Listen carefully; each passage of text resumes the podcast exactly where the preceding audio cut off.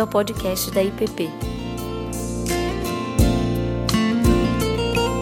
A mensagem que você está prestes a ouvir foi ministrada pelo pastor Ricardo Barbosa. Bom dia para todos. Nós vamos iniciar hoje e durante todo o mês de janeiro, como o pastor Davi já já afirmou, já disse, informou, uma série de meditações sobre a carta de Paulo aos discípulos de Jesus da cidade de Éfeso. E antes, porém, de iniciar a, a aula propriamente dita, e hoje eu quero fazer uma, uma introdução ao, ao tema principal dessa série de meditações, eu queria dar uma breve palavra, aproveitando esse primeiro domingo do ano. E, encontra-se no livro de 1 Reis, no capítulo 3, um texto que foi lido no culto de vigília, no dia 31, uma oração de Salomão. Uma oração de Salomão que eu gostaria de propor que seja a nossa oração ao longo desse ano. E Salomão havia acabado de assumir o trono de Israel, sucedendo seu pai Davi, que havia realizado um reinado é, muito bom, demonstrado ser um homem justo, temente a Deus, fiel. E numa noite em Gibeão, Deus aparece em sonhos a, a Salomão. E nesse sonho que Deus aparece a Salomão, ele lhe diz: Pede-me o que quiseres que eu te dê. Eu fico imaginando se no dia 31, anteontem, sexta-feira, Deus aparecesse em sonhos para cada um de nós, dizendo: Pede-me o que quiseres. O que você quiser que eu te dê, peça, eu te darei. O que você pediria? O que eu pediria a Deus? Na certeza de que Ele nos daria, na certeza de que Ele realizaria aquele pedido, aquela oração. E Salomão, depois de reconhecer o legado do seu pai, Davi, reconhecer o reinado fiel, íntegro, justo que Davi realizou e reconhecendo a enorme responsabilidade que agora pesava sobre ele, sobre os seus ombros, tendo que governar uma grande nação, mais do que uma grande nação, governar um povo que Deus havia chamado, que Deus havia escolhido. E ele, numa atitude de honestidade e de extrema humildade, ele, na sua oração, ele diz a Deus: Senhor, eu não passo de uma criança. Eu não sei nem sequer me conduzir, cuidar de mim, quanto mais desse grande povo. É uma atitude que eu gostaria de recomendar para nós ao longo desse ano.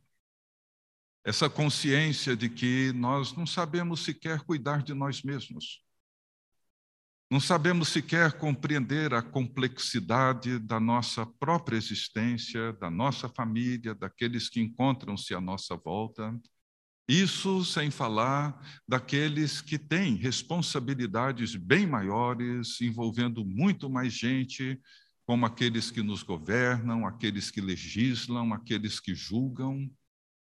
Essa atitude de Salomão é uma atitude fundamental para qualquer um de nós. Senhor, eu não passo de uma criança. Quem sou eu para governar esse povo? Quem sou eu para cuidar da minha família? Quem sou eu para educar os meus filhos? Quem sou eu para assumir tamanha responsabilidade e demanda diante de tantas responsabilidades que pesam sobre os meus ombros.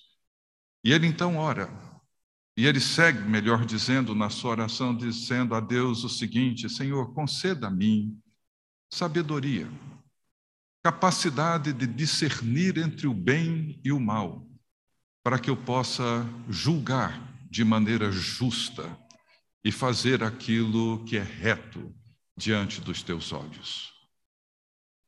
E Deus responde a Salomão com a generosidade que é comum a Deus, dizendo: Salomão, porque você não me pediu longevidade, porque você não me pediu riqueza, porque você não me pediu vitória sobre os seus inimigos, eu vou dar a você aquilo que você pediu, e de lambuja eu vou te dar muito mais. Você vai receber muito mais. A minha proposta desse ano é que passamos da atitude da oração de Davi à nossa atitude e oração. Que ao longo desse ano possamos todos os dias nos lembrar de que não passamos de crianças, somos incapazes, impotentes, não temos condições sequer de conduzir a nossa própria existência, de compreender as complexidades da nossa própria vida. E aí orar todos os dias para que Deus nos dê sabedoria, nos dê os meios para tomarmos decisões sábias, para andarmos de maneira íntegra, para não sermos levados pelos ventos, pelos engodos, pelas armadilhas que nos rodeiam o tempo todo. Então, fica aqui a minha palavra pastoral nesse primeiro domingo do ano, para que ao longo desse ano, da mesma forma como Deus apareceu para Salomão em sonhos naquela noite, que ele também apareça a nós todos os dias, se revele a nós todos os dias, nos oferecendo a sua sabedoria, a sua palavra para que vivamos vidas justas, retas, sábias, com bom discernimento todos os dias desse ano. Então vamos abrir nossas Bíblias na carta de Paulo aos Efésios, que sem sombra de dúvida é um dos documentos mais ricos, mais impressionantes sobre a vida cristã e sobre a comunidade cristã jamais escritos. E o título que eu dei para esse mês de meditações é baseado ah, no capítulo 2 de Efésios, no verso 6, onde Paulo diz assim: E juntamente com ele, ou seja, e juntamente com Cristo, ele nos ressuscitou e nos fez assentar nos lugares celestiais em Cristo. Não será uma, uma série de meditações do tipo exposição do livro, não. É, nós iremos explorar um pouco mais o drama, a história, a realidade que eu chamaria de realidade não visível nas linhas, no texto, na proposta de Paulo nessa carta.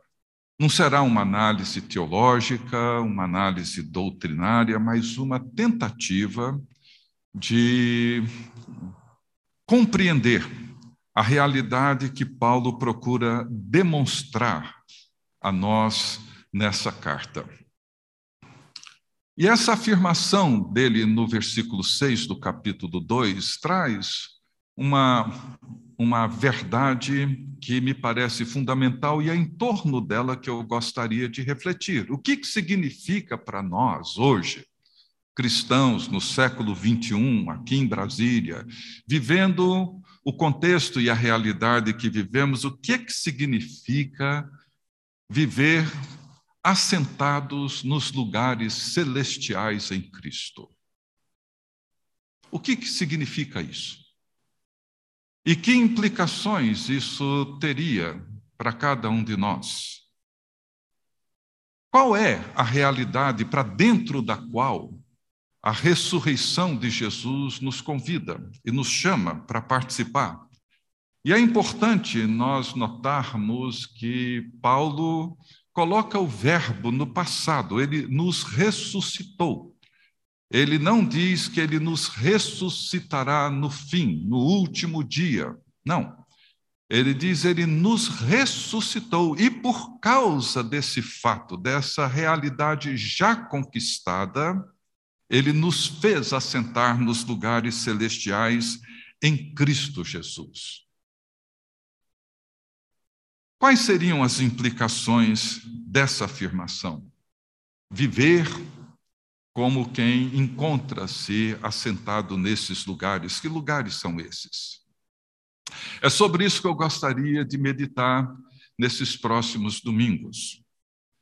E duas considerações preliminares eu gostaria de colocar para vocês antes de avançarmos. Hoje eu quero apenas, como eu disse, fazer uma introdução a esse tema.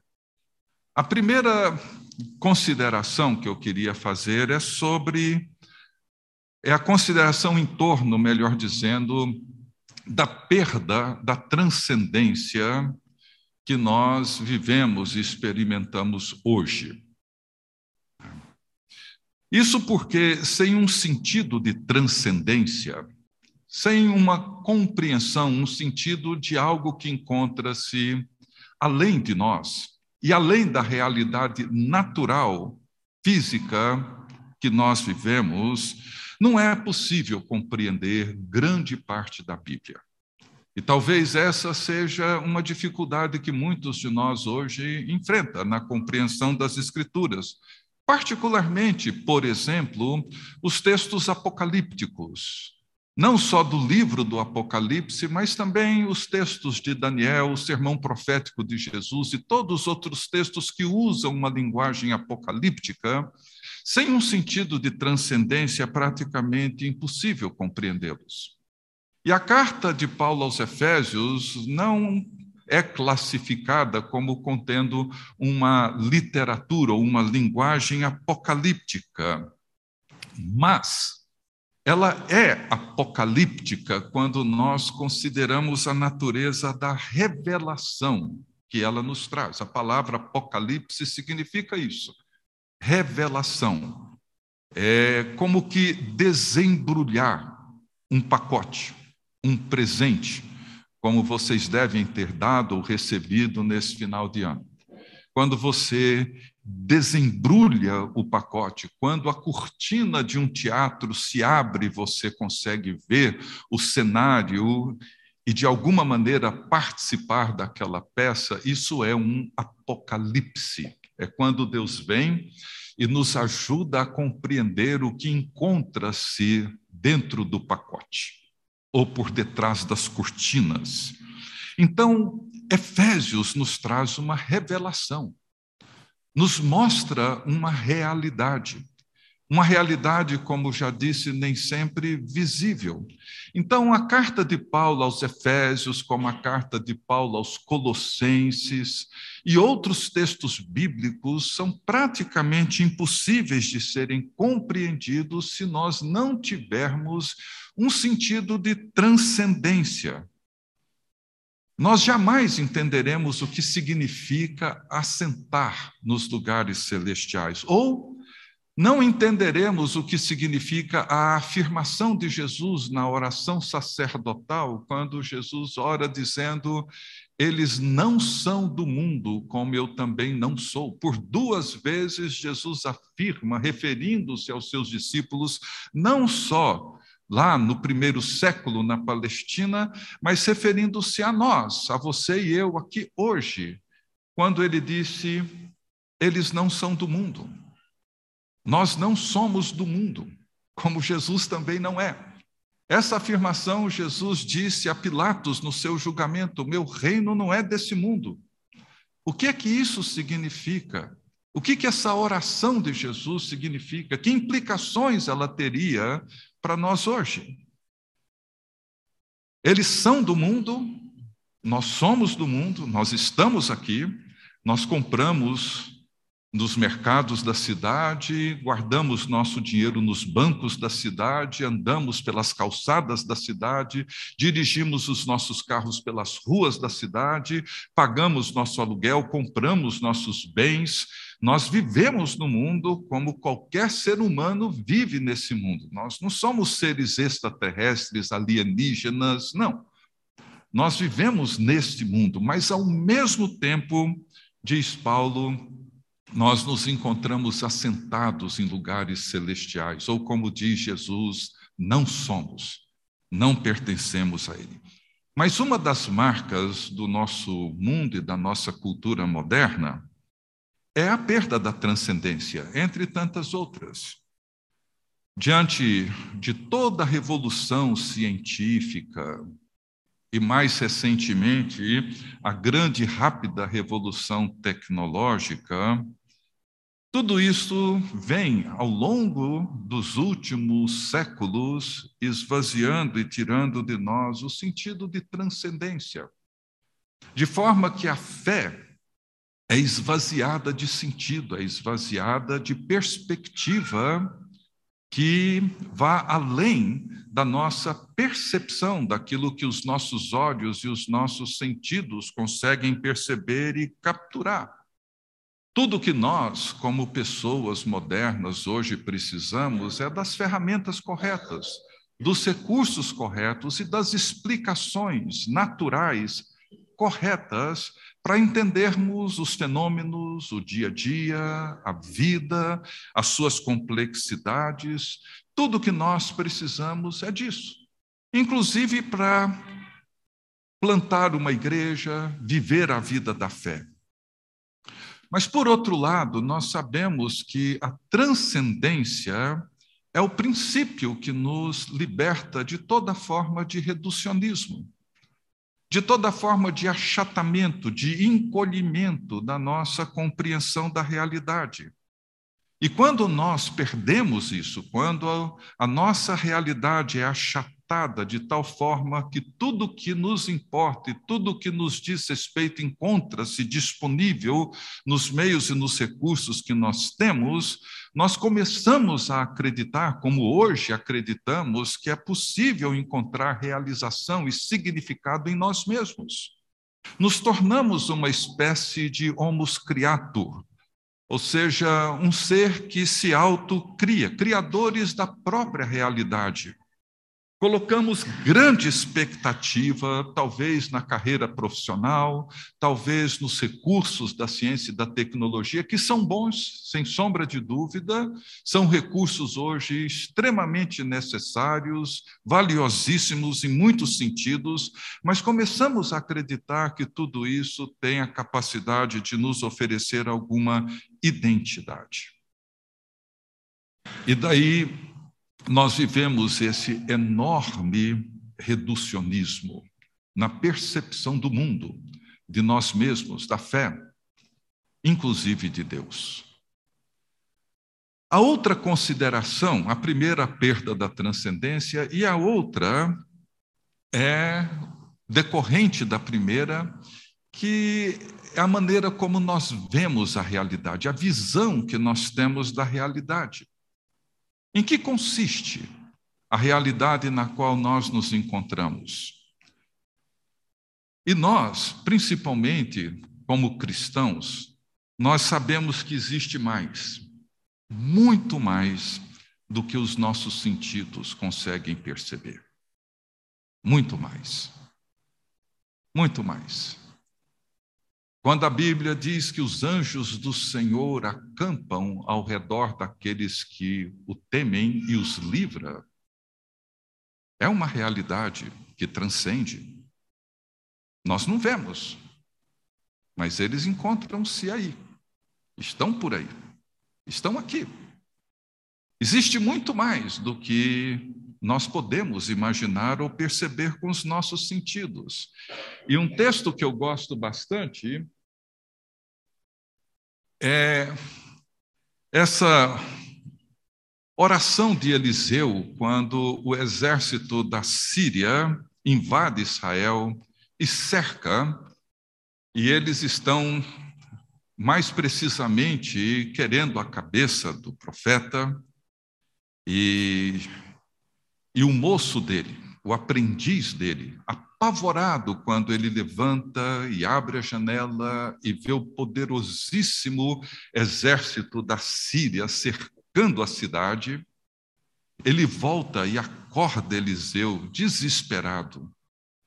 E Eliseu, eu imagino Eliseu bocejando, sentando na sua cama, e ele ora dizendo assim: Senhor, peço-te que lhe abra os olhos para que veja. O Senhor abriu os olhos do moço e ele viu que o monte estava cheio de cavalos e carros de fogo ao redor de Eliseu. Eliseu bateu no ombro dele e diz: Volta para a cama e dorme. Está tudo bem. Mas a oração de Eliseu é uma oração impressionante. Ele ora dizendo: Senhor, abra os olhos para que ele veja. Os mesmos olhos que foram abertos nos dois discípulos de Emaús quando voltam de Jerusalém para sua aldeia, frustrados, tristes, porque a esperança da redenção de Israel não se cumpriu aquele que eles esperavam que viesse redimir o povo, porque haviam presenciado, testemunhado os sinais de que Deus estava com ele, pelos milagres, curas, pela sabedoria, por tudo que Jesus havia feito, Jesus agora estava crucificado e morto. E eles voltavam para Jerusalém, para, a aldeia de Emaús, frustrados, decepcionados a esperança se foi. E quando Jesus encontra-se com eles no caminho, conversa, lhes expõe as Escrituras, mostrando tudo que os profetas, os salmistas, tudo que falaram sobre ele, e entra na casa, e quando ele toma o pão, dá graças e parte. Diz o texto que os olhos deles se abriram e eles viram. Viram uma realidade até então não percebida por eles. Eles viram o Senhor ressurrecto e glorificado, e o coração deles ardeu como uma chama. E algo mudou definitivamente na vida e na história deles. Senhor, abra os olhos para que vejam. Ao longo desse mês, eu vou usar algumas citações de um livro que me ajudou muito a entender melhor a carta aos Efésios, que é o livro O Drama de Efésios. Infelizmente, me parece que ainda não tem em português, de um professor chamado Timothy Gombis, e ele procura explorar aquilo que eu também pretendo fazer, o drama dessa carta. E ele diz assim, já na introdução da carta, está difícil para vocês lerem, mas eu vou ler e depois eu disponibilizo, disponibilizo essas citações.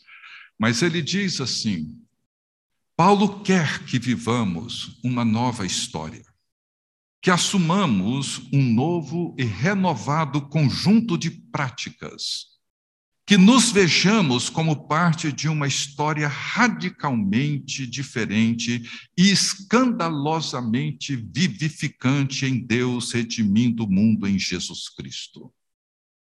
Para participar, precisamos de uma reorientação radical de nossa visão de mundo. Isso é o que Efésios pretende fazer por nós.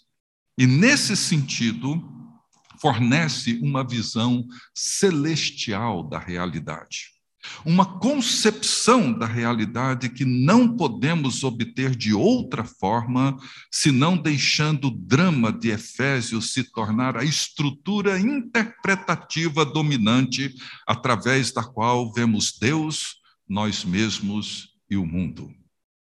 Eu gosto dessa declaração dele logo no início do, do, do, do livro. Ele diz que o que Paulo deseja é que nos vejamos como parte de uma história radicalmente diferente e escandalosamente vivificante de Deus. É isso que a carta nos oferece. E ele termina dizendo que nós precisamos deixar que esse drama de Efésios se torne a estrutura interpretativa dominante através da qual vemos Deus, nós mesmos, os outros e o mundo. É isso que eu espero, que essa carta abra os nossos olhos. Eu já mencionei aqui algumas vezes o reverendo Darrell Johnson, ele, numa série de sermões sobre o livro do Apocalipse, que depois ele publicou na forma de um livro, Vivendo no Limite, ele, ele apresenta dois princípios pastorais importantes para a revelação, para o Apocalipse dois princípios que ele percebe em Apocalipse, podemos perceber isso, obviamente, na carta aos Efésios. O primeiro princípio, diz ele, é interpretar a realidade visível do presente à luz da realidade não visível do futuro. Vou repetir. Interpretar a realidade visível do presente à luz da realidade não visível do futuro. João, quando tem o Apocalipse, quando Jesus se revela a ele na ilha de Patmos, e João tem esse Apocalipse, havia uma realidade visível presente. Domiciano era o imperador romano, como muitos outros que o antecederam, foi um governador cruel, um, um, imperador cruel. No ano 90, ele executou mais de 40 mil cristãos, provavelmente entre eles Timóteo. João era um velho apóstolo, um pastor. Provavelmente, eu imagino que Domiciano não o executou porque sabia que ele era muito amado um pastor extremamente afetuoso e querido pelo seu povo. Certamente o martírio de João causaria uma comoção muito grande, isso traria problemas para o império, e ele então o isola numa ilha. E ali, numa manhã de domingo, enquanto João presta o seu culto a Deus, como todos nós fazemos, mesmo solitariamente, quem sabe assentado sob uma pedra ali no mar Egeu, nessa ilha, ele tem essa experiência apocalíptica. A cortina se abre. A realidade visível do momento era trágica, cruel, difícil, terrível. Mas havia uma realidade não visível do futuro. E um futuro onde Jesus Cristo vem. E um novo céu e uma nova terra serão plenamente realizados, e já não haverá mais morte, nem dor, nem luto, nem choro. E Deus habitará conosco, e será gloriosamente maravilhoso. Viver a realidade visível do presente à luz da realidade não visível do futuro. Mas talvez tão importante ou mais importante do que isso, eu arriscaria dizer, é viver a realidade visível do presente, essa mesma realidade que João viveu e que nós vivemos. A realidade que nos envolve no mundo de violência, de incertezas, no mundo de pandemias, no mundo de corrupção, no mundo onde tantas lutas, dificuldades, dores e angústias acontecem, viver a realidade, interpretar a realidade visível do presente à luz da realidade não visível do presente. Interpretar a realidade visível do presente à luz da realidade não visível do presente. E é isso que Jesus faz com João. Quando Jesus abre os olhos de João, ele vê um trono. E nesse trono não é Domiciano que encontra-se assentado. Ele chora. João chora quando um anjo lhe mostra um rolo escrito por dentro e por fora, com sete selos. E o choro dele é um choro cósmico, é um choro de toda a humanidade, porque ele não encontra ninguém que fosse capaz ou digno de abrir aquele livro, desatar os selos e revelar o conteúdo dele, que é a revelação de Deus para a história. Mas ele vira o rosto e ele vê um cordeiro. Na verdade, ele vê um cordeirinho. E esse cordeiro encontra-se assentado no trono. E ele reina. E reinará pelos séculos dos séculos. Não é Domiciano. Domiciano não tem a última palavra. O cordeiro tem. E ver a realidade visível do presente à luz da realidade não visível do presente requer de nós um sentido de transcendência. Então, nós vivemos, como Jesus disse na oração sacerdotal, nós vivemos em dois reinos simultaneamente, ou em dois mundos simultaneamente. Esse mundo que nós vivemos nele e o conhecemos razoavelmente bem, mas o mundo de Deus, o seu reino. E nós conhecemos, eu diria que talvez precariamente, pela perda da transcendência tão comum no mundo secularizado que nós vivemos.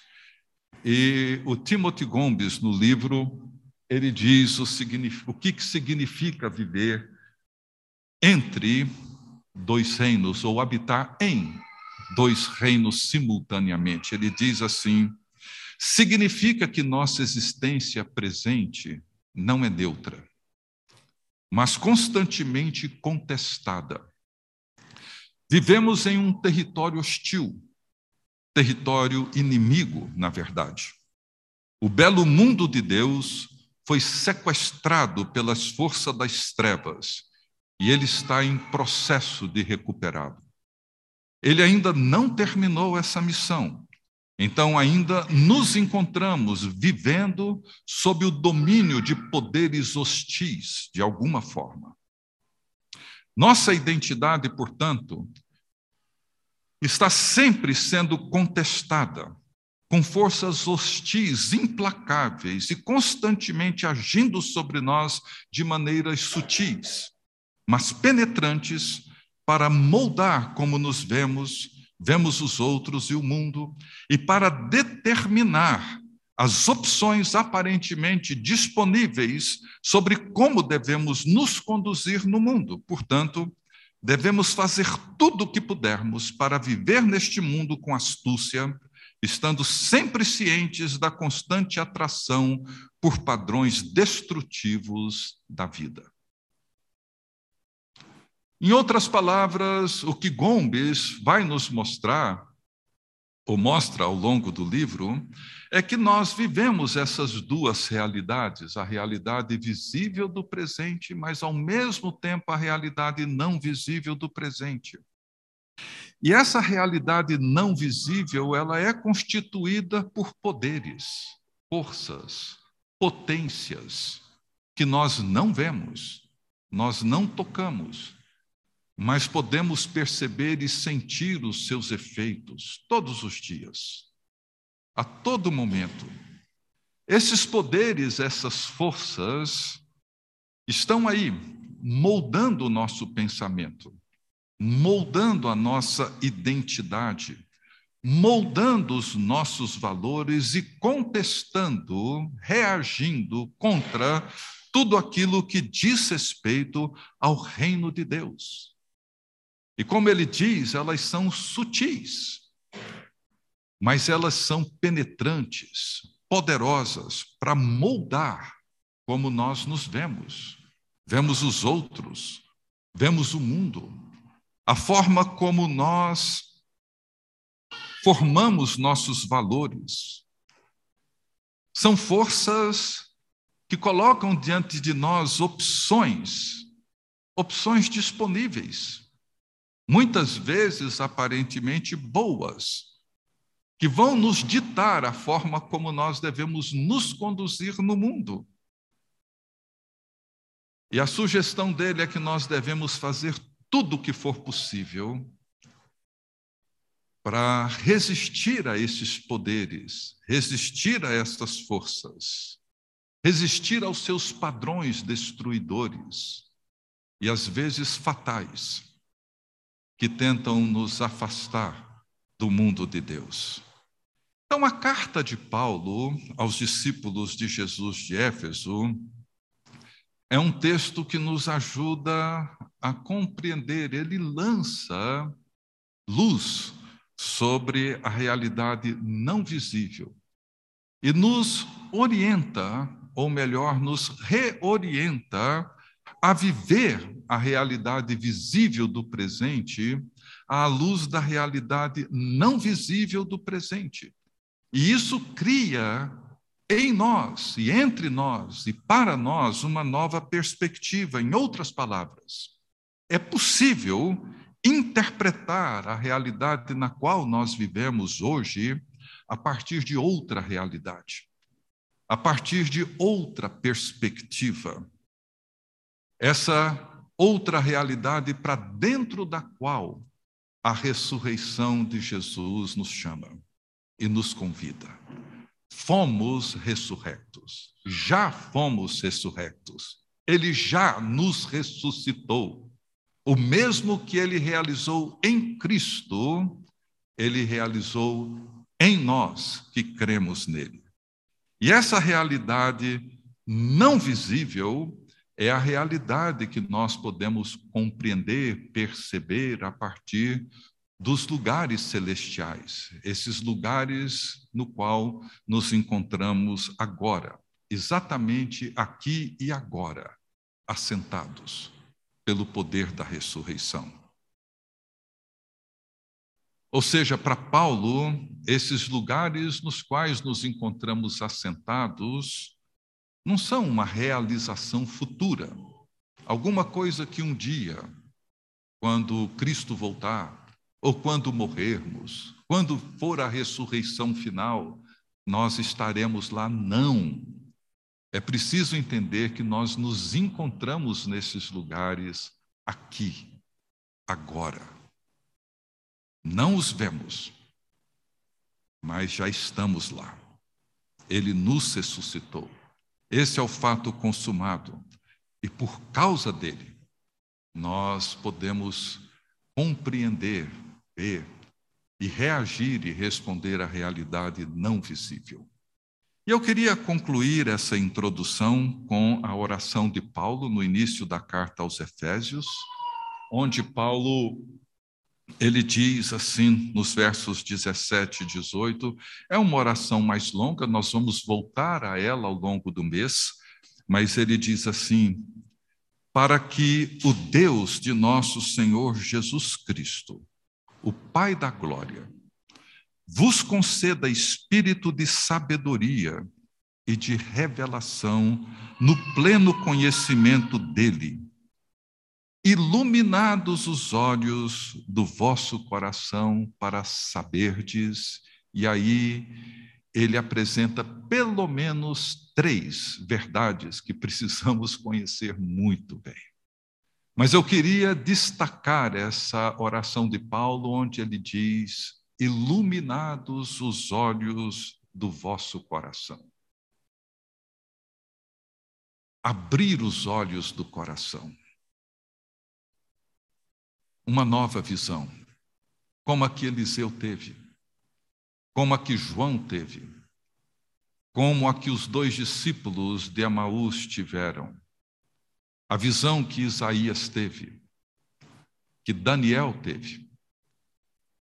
Visões que nos ajudam a compreender a realidade não visível ou a realidade visível a partir da realidade não visível. Nós, como discípulos de Jesus Cristo, vivemos num mundo onde os poderes, as potências encontram-se presentes de várias formas. Elas moldam o seu casamento. Talvez você não saiba, mas elas moldam o seu casamento. Elas definem o seu jeito de agir profissionalmente. Talvez você ache que esteja apenas cumprindo leis, agindo de acordo com normas, mas muitas vezes são poderes que estão determinando o valor e o significado do dinheiro na sua vida, do sucesso, de todo tipo de relacionamento, sexualidade, até mesmo igreja. São forças que encontram-se aí, nós não as vemos, como eu já disse, mas elas atuam. E elas moldam, elas definem, elas criam em nós um certo tipo de normalidade. E nós começamos a aceitar essa normalidade como sendo um padrão, quando, na verdade, é apenas a consciência que temos de viver nesse mesmo mundo que todos vivem, sem uma consciência de que existe um outro mundo e uma outra realidade presente aqui e agora. Tanto os discípulos de Jesus de Éfeso, como nós hoje, precisamos ter nossos olhos abertos. E essa deveria ser a nossa oração ao longo desse ano. Senhor, ilumine os olhos do nosso coração. Permita-nos ver aquilo que não é visível, a discernir aquilo que nos parece tão comum, tão natural, tão normal. Abre os nossos olhos. Eu quero terminar com mais uma citação do Gomes, onde ele diz assim: A cultura ela não é neutra. E as várias formas de vida e pensamento multifacetadas, complexas e sutis, e que estão funcionando em nossa cultura em todos os níveis, são pervertidas de alguma forma pelos poderes e autoridades decaídos e malignos. Não significa que são totalmente corrompidas e totalmente pervertidas, mas em alguma medida foram corrompidas e pervertidas. É isso que significa o pecado original, a queda.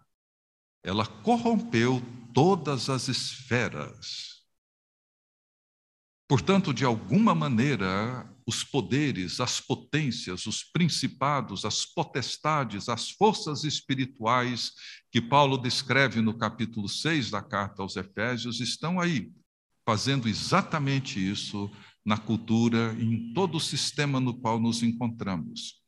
E ele segue dizendo: isso significa que teremos que desenvolver ativamente a capacidade de ver através dos padrões culturais para que possamos identificar modos de vida que têm origens malignas e destrutivas e considerar como podemos desenvolver e promover modos de vida que liberem o poder transformador e redentor de Deus. Essa é a oração de Paulo: abrir os olhos, discernir no meio de tudo isso, existem formas destrutivas, ao mesmo tempo em que são boas, em outros aspectos, mas destruidoras em outros. E a oração dele é que nós precisamos ver através dos padrões culturais nos quais nos encontramos e identificar modos de vida de relacionamento, de valores que têm origens malignas, destrutivas, e considerar como é que nós, como povo de Deus, povo da nova aliança, podemos promover modos de vida que liberem o poder transformador, redentor e libertador de Deus para as nossas vidas hoje. Então, nós Vamos seguir ao longo desse mês com essa carta. Eu sugiro que vocês leem em casa, meditem nela, são seis capítulos. É, como eu disse no início, um dos documentos mais completos, mais sofisticados, mais ricos e mais profundos sobre o sentido da experiência cristã e da comunidade cristã. Então, nós vamos seguir com ele e vamos, nos quatro domingos seguintes, refletir sobre essa, essa realidade para dentro da qual Paulo nos convida. Espero que vocês leiam, que essa carta nos edifique. Como nós estamos tendo esse grupo aqui presencial e um grupo bem grande assistindo em casa.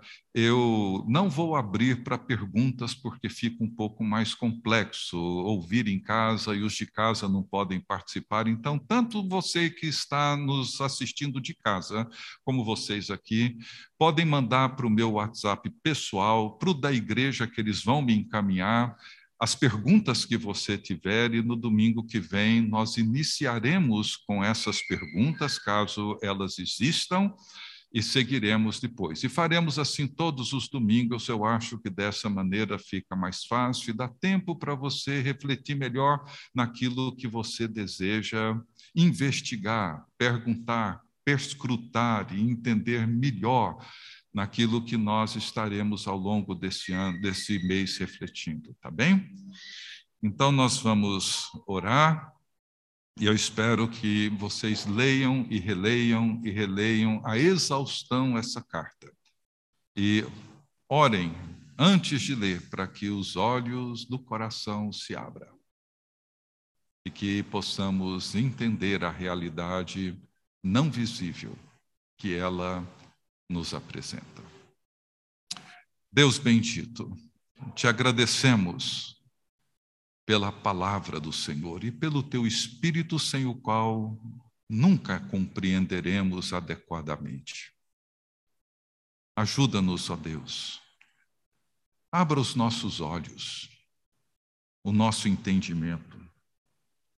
Dá-nos, ó Deus, capacidade para discernir o mundo e o tempo que vivemos, as forças e os poderes que atuam em nossa cultura, que entram dentro dos nossos lares, que moldam e formam nossos valores, opiniões, percepções.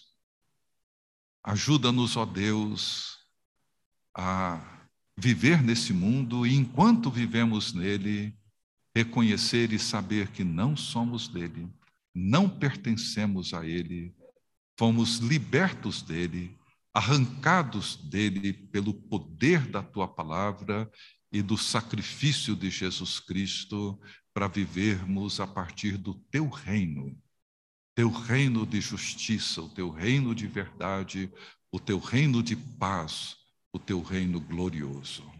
Esteja conosco e nos abençoe no decorrer desse ano, para que a tua igreja seja luz, um luzeiro, brilhando num mundo e numa cultura imerso em densas trevas.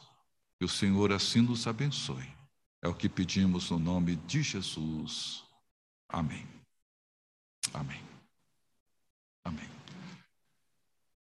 Ok, gente, nós estamos então encerrando. Ah, tenham todos um bom dia. Logo mais às 19 horas teremos o culto. Esperamos que todos vocês estejam presentes. Eu queria incentivá-los a virem. A igreja, o conselho, a junta têm procurado manter todos os padrões e protocolos de segurança.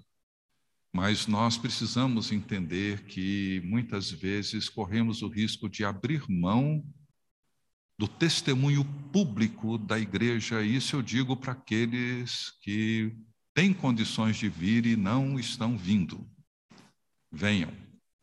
Em toda a história bíblica e cristã, o testemunho público da igreja é o culto público.